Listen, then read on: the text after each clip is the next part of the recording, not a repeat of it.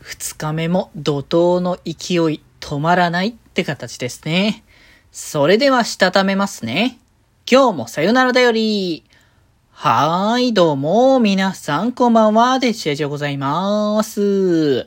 はい、この番組は今日という日にさよならという気持ちを込め、聞いてくださる皆様にお手紙を綴るように僕デジェジがお話ししていきたいと思います。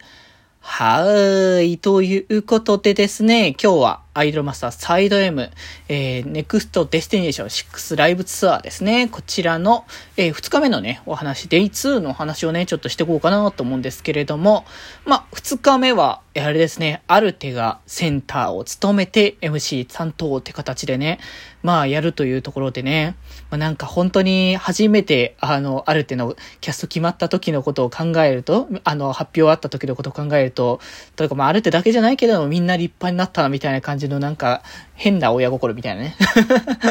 のをね、感じたりはするところではありますけれども、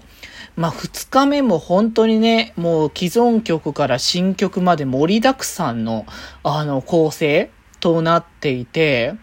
まあ、しょっぱなから Yell of Delight ダブルのね、あの、 New Stage Episode のね、新曲から始まってのっていうところで、まあ、めちゃくちゃほんとね、こう、高まる演出っていうかね、あ、これはもう、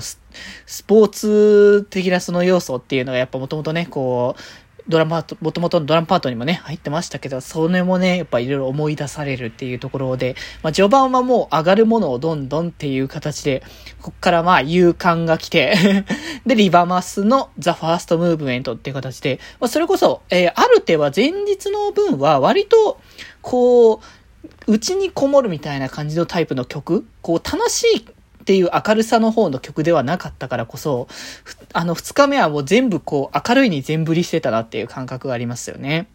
まあ、その辺の話また後で言いますけど、で、まあ、こっからまた、こう、曲風もまたガラッと変わりながら、あのー、再度ね、So Beautiful。いや、なんか、あと、あれですね、今回、その、左右やっぱ二人ってこともありますけれども、その、ゆうゆがめちゃくちゃ、あの、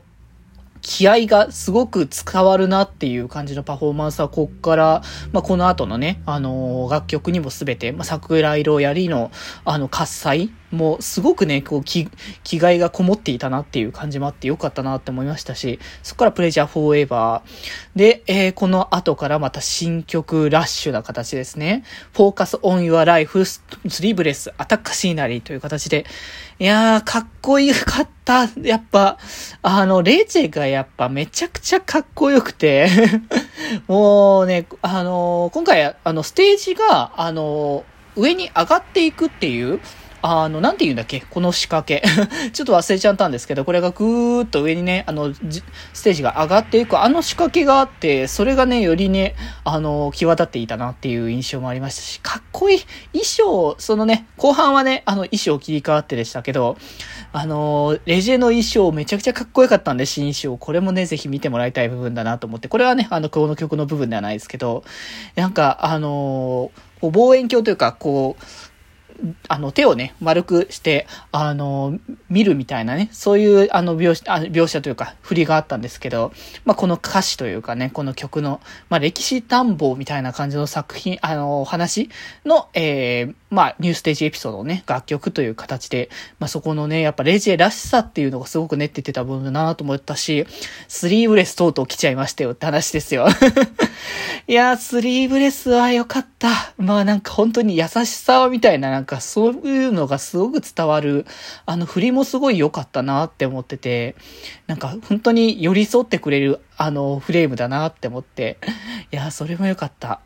で、まあ、アタカシーナリーも本当にね、コスで素敵だった。なんか演出というか、まあ、その本当に激しい動きがあるものではないにせよ、すごくある程らしさっていうものがすごく伝わってきて、明るさも含めて神々しさがば、もうやばかったなっていう印象でしたね。